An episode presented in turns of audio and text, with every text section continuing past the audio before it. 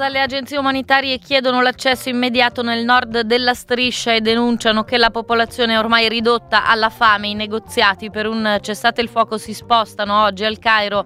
Secondo funzionari americani Israele avrebbe accettato in linea di massima una tregua di sei settimane, mancherebbe ancora invece il via libera di Hamas.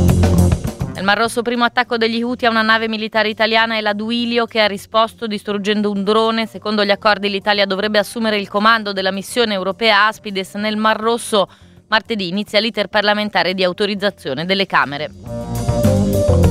Di nuovo in piazza dopo le botte, in 5.000 sfilano a Pisa una settimana dalle manganellate, cortei per la Palestina in difesa del diritto di manifestare anche a Firenze, Milano, Roma. Sostegno all'Ucraina, lavoro, transizione ecologica. A Roma il congresso del Partito Socialista Europeo. Il lussemburghese Schmidt è il candidato alla Commissione alle elezioni di giugno. Abbiamo bisogno di altre armi, comprese quelle per i sistemi di difesa, così il presidente ucraino Zelensky, dopo che gli ultimi bombardamenti russi hanno fatto almeno 11 morti nella notte, Kiev ha attaccato con decine di droni la Crimea, ha chiuso per alcune ore il ponte sullo stretto di Kerch.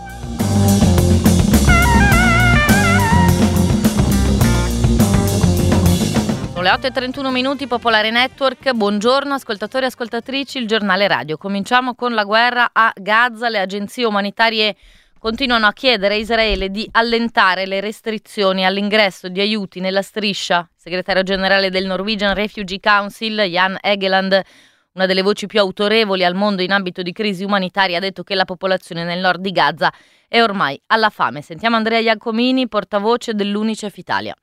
Quella che fino ad oggi abbiamo chiamato una catastrofe, in realtà oramai eh, molto di più. I bambini stanno pagando un prezzo altissimo, non muoiono soltanto sotto le bombe, non muoiono soltanto dopo delle ferite molto gravi, ma muoiono perché da settimane e oramai da mesi purtroppo la condizione della loro alimentazione, eh, la malnutrizione oramai è ampiamente diffusa, è arrivata a condizioni veramente eh, difficili. Tutte quante le strutture all'interno della striscia di Gaza sono allo strenuo, non funzionano ospedali, eh, manca eh, la possibilità di portare gli aiuti in maniera continuativa e quindi in tutto questo purtroppo i bambini che sono l'anello debole pagano dei prezzi altissimi.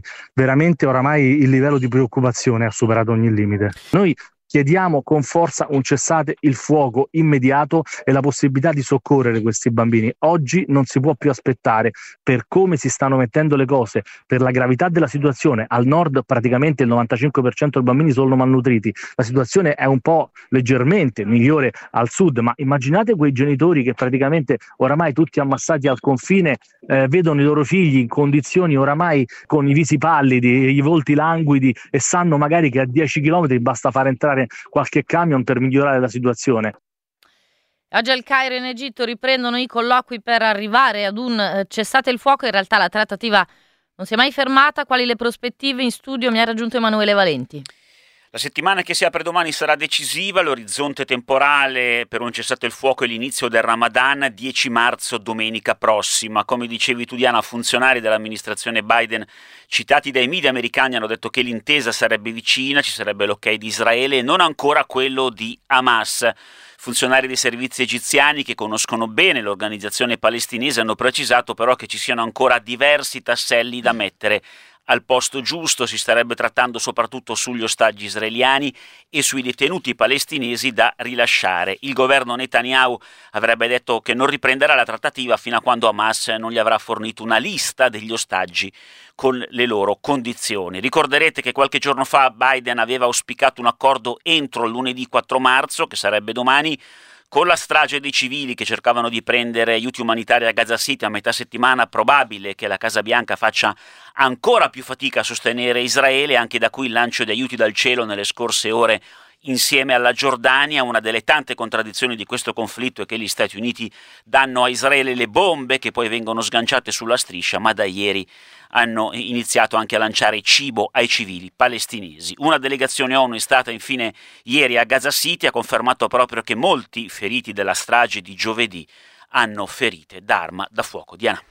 Grazie, grazie Emanuele Valenti. Una nave militare italiana, la Duilio, ha abbattuto ieri nel Mar Rosso un drone lanciato contro le imbarcazioni dai ribelli Houthi dello Yemen. L'ennesimo attacco terroristico, ha detto il ministro della difesa Crosetto, la nostra Marina è nella regione per garantire la libertà di navigazione.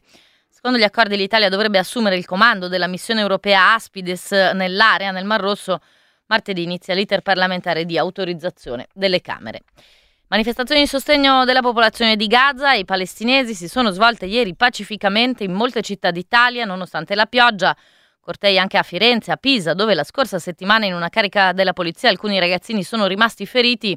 L'episodio è stato al centro del dibattito politico in Italia per tutta la settimana, con l'intervento del Presidente della Repubblica Mattarella, la risposta polemica di Milone che ieri ha cercato di eh, sfumare e questo è stato anche uno dei temi degli interventi dal palco ieri a Pisa.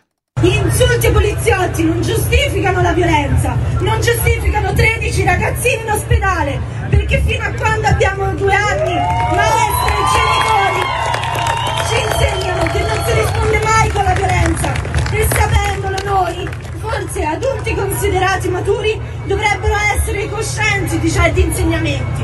Non c'erano anarchici o infiltrati alla fine a Pisa erano oltre 5.000 i manifestanti, anche Firenze è tornata ieri a chiedere il cessate il fuoco, la fine della violenza nella striscia di Gaza. Tra i ragazzi in piazza anche Maria che dieci giorni fa ha avuto il naso rotto dalle manganellate.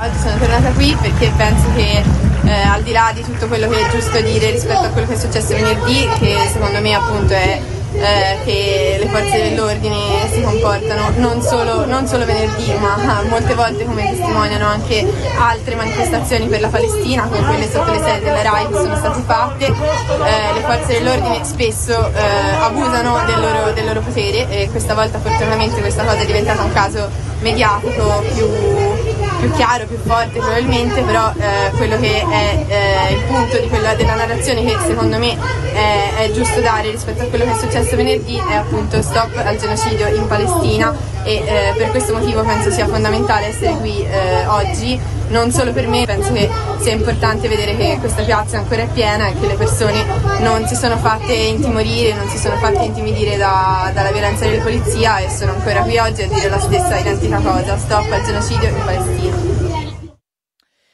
Guerra in Medio Oriente, le mobilitazioni in sostegno dei palestinesi in Italia sono anche all'origine degli screzzi che hanno portato alle dimissioni del presidente provinciale dell'Ampi Milano Roberto Cenati, dimissioni arrivate ieri dopo che l'Ampi nazionale ha sottoscritto l'appello alla manifestazione del prossimo sabato a Roma che chiede di fermare il genocidio a Gaza. Per il presidente milanese l'uso di questo termine è improprio mentre diverse sezioni locali milanesi dell'Ampi scendono ormai regolarmente in piazza coi palestinesi che lo usano. Cenati era presidente provinciale da 13 anni e quanto al futuro ha smentito di avere intenzione di candidarsi alle europee. Sostegno all'Ucraina, lavoro, transizione ecologica. Si è svolto ieri a Roma il congresso del Partito Socialista Europeo. Sul palco si sono alternati i leader dei vari partiti nazionali, da Scholz a Costa, Sanchez. Nella riunione è stato presentato il manifesto verso le elezioni europee del prossimo giugno ed è stato annunciato il nome del candidato socialista alla commissione, un lussemburghese, si chiama Nicolas Schmidt. Sul congresso, sui temi che sono emersi, Lele Liguori ha intervistato Pepe Provenzano, responsabile esteri del Partito Democratico. È un partito che vuole costruire un'Europa più sociale, più democratica e un'Europa più sostenibile. E per farlo vuole trovare strumenti comuni e ritrovare quel uh, cammino di solidarietà che avevamo percorso durante la pandemia con strumenti fondamentali come Next Generation EU, come il fondo SURE che ha assicurato la cassa integrazione dove non era mai arrivata, che fanno bene all'Europa e fanno bene all'Italia. Provenzano, questo è un momento delicatissimo a livello internazionale, c'è l'aggressione russa all'Ucraina, la guerra di Netanyahu al popolo palestinese dopo il massacro di Hamas compiuto contro i civili israeliani, entrambi nel cuore dell'Europa e del Mediterraneo. Allora le chiedo che cosa devono fare, secondo lei, socialisti, democratici europei, per evitare che l'Europa di oggi venga ricordata tra dieci anni per la sua debolezza nel fermare crimini e violenze? Deve provare a fare quello che abbiamo cercato di fare anche in questi due giorni e mi lasci dire anche grazie all'impegno del Partito Democratico, ricordare a tutti che l'Europa è un progetto di pace, significa in Ucraina stare dalla parte dell'Ucraina, ma avviare anche un'azione diplomatica europea anche per isolare la Russia, ma nel Medio Oriente l'Europa deve fare molto molto di più. Io sono particolarmente fiero che grazie alla nostra spinta tutto il Partito Socialista Europeo oggi si è espresso per il cessate il fuoco dopo le ultime raccapriccianti immagini che sono arrivate da Gaza, che sono solo l'ennesima inaccettabile strage di civili che ormai va avanti da troppo tempo Donald Trump ancora più vicino alla nomination repubblicana per le elezioni del prossimo novembre negli Stati Uniti. L'ex presidente americano ha vinto le primarie anche in Michigan, Missouri e Idaho. Tra due giorni ci sarà il Super Tuesday, l'appuntamento più importante nella scelta dei candidati per la Casa Bianca. In un ultimo sondaggio Trump viene dato in vantaggio rispetto a Joe Biden. Nomination ufficiale di Trump potrebbe arrivare entro metà marzo. Volodymyr Zelensky ha chiesto nuovamente all'Occidente di accelerare l'invio di nuove armi, comprese quelle per i sistemi di difesa. Nelle ultime 24 ore i bombardamenti russi lungo la linea del fronte e su alcune grandi città hanno fatto almeno 11 vittime. Questa mattina ci sono stati invece degli attacchi ucraini sulla Crimea. Mosca ha detto di aver abbattuto 38 droni e per alcune ore è stato chiuso il traffico sul ponte nello stretto di Kerch. Sulle difficoltà di Kiev sentiamo il nostro collaboratore Sabato Angeri che si trova nel sud-est del paese.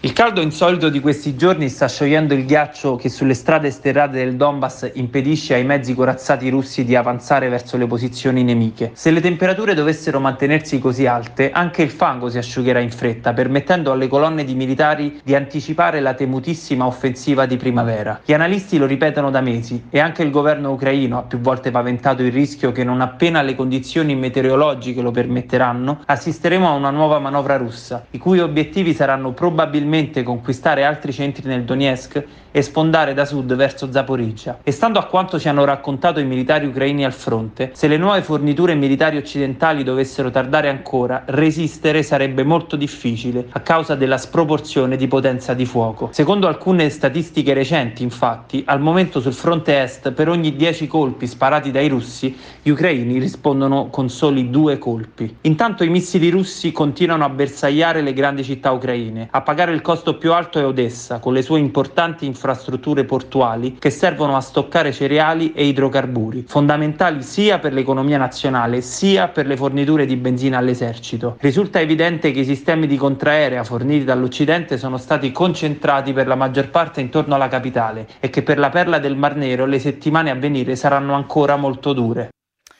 Si tratta di una questione molto seria, stiamo facendo tutte le indagini necessarie, così il cancelliere tedesco Olaf Scholz, dopo le presunte intercettazioni russe che rivelano come in Germania alti funzionari militari abbiano parlato più volte dell'invio a Kiev di missili a lungo, a lungo raggio scusate, contro la volontà del governo. Sentiamo il servizio da Berlino. La Bundeswehr tedesca è al centro di uno scandalo di spionaggio, con le conversazioni riservate dai suoi vertici militari intercettate e divulgate dai media russi. Le registrazioni rivelano discussioni sensibili riguardanti la possibile consegna dei missili Taurus all'Ucraina. Durante una riunione confidenziale, infatti, alti ufficiali dell'aeronautica militare tedesca hanno esaminato la fattibilità e le implicazioni politiche di tale consegna, in un momento di crescente tensione geopolitica, criticando la scelta del cancelliere Scholz di non inviare i missili Taurus. La pubblicazione delle registrazioni solleva dubbi, inoltre, sulla sicurezza delle comunicazioni interne della Bundeswehr e sulla sua capacità di proteggere informazioni sensibili. Inoltre, si sospetta che la Russia abbia orchestrato la fuga di notizie per influenzare il dibattito politico in Germania e nell'Unione Europea. Le conversazioni confermano la presenza di esperti britannici e americani in Ucraina per assistere nell'impiego dei missili Shadow, oltre a cercare di mostrare una partecipazione della Germania nella guerra in Ucraina, mentre il governo tedesco è sotto pressione per indagare sullo spionaggio e rafforzare le misure di sicurezza delle comunicazioni militari. Le conseguenze di questo scandalo potrebbero andare oltre la sicurezza nazionale, influenzando anche le relazioni internazionali e il dibattito politico sull'invio di armamenti all'Ucraina, con l'ex presidente russo Medvedev che ha affermato che i tedeschi, nemici storici della Russia, sono diventati ancora una volta acerrimi nemici. Da Berlino, Alessandro Ricci per Popolare Network. Infine il tempo previsto per la giornata di oggi, pioggia al nord-ovest, neve sopra i 700-800 metri sulle Alpi, in peggioramento in giornata su tutto il nord Italia e anche su Toscana, Sardegna, Lazio e Umbria nel corso della giornata, sole altrove, temperature in aumento.